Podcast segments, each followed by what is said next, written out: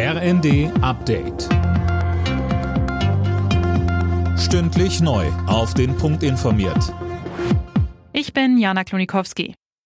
Als Reaktion auf die Annexion der vier ukrainischen Regionen durch Russland will Kiew jetzt zügig die Aufnahme in die NATO beantragen. Das hat der ukrainische Präsident Zelensky gesagt. NATO-Generalsekretär Stoltenberg sagte dazu, die Tür für die Ukraine steht offen. Aktuell liege der Fokus der NATO aber darauf, der Ukraine zu helfen.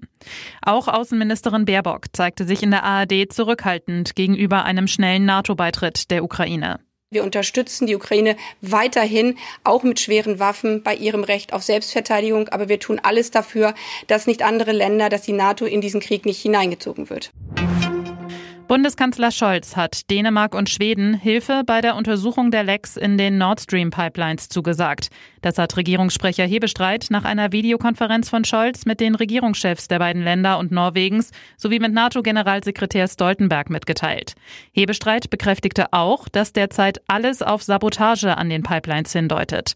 Deutschland und seine Partner in NATO und EU wollen daher die Schutzmaßnahmen für die kritische Infrastruktur verstärken.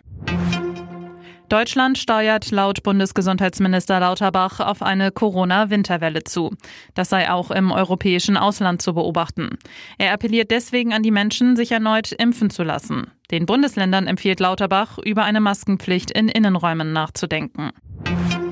In der Fußball-Bundesliga hat Bayern München nach vier sieglosen Spielen wieder drei Punkte geholt. Gegen Bayer Leverkusen gewann der deutsche Meister mit 4 zu 0.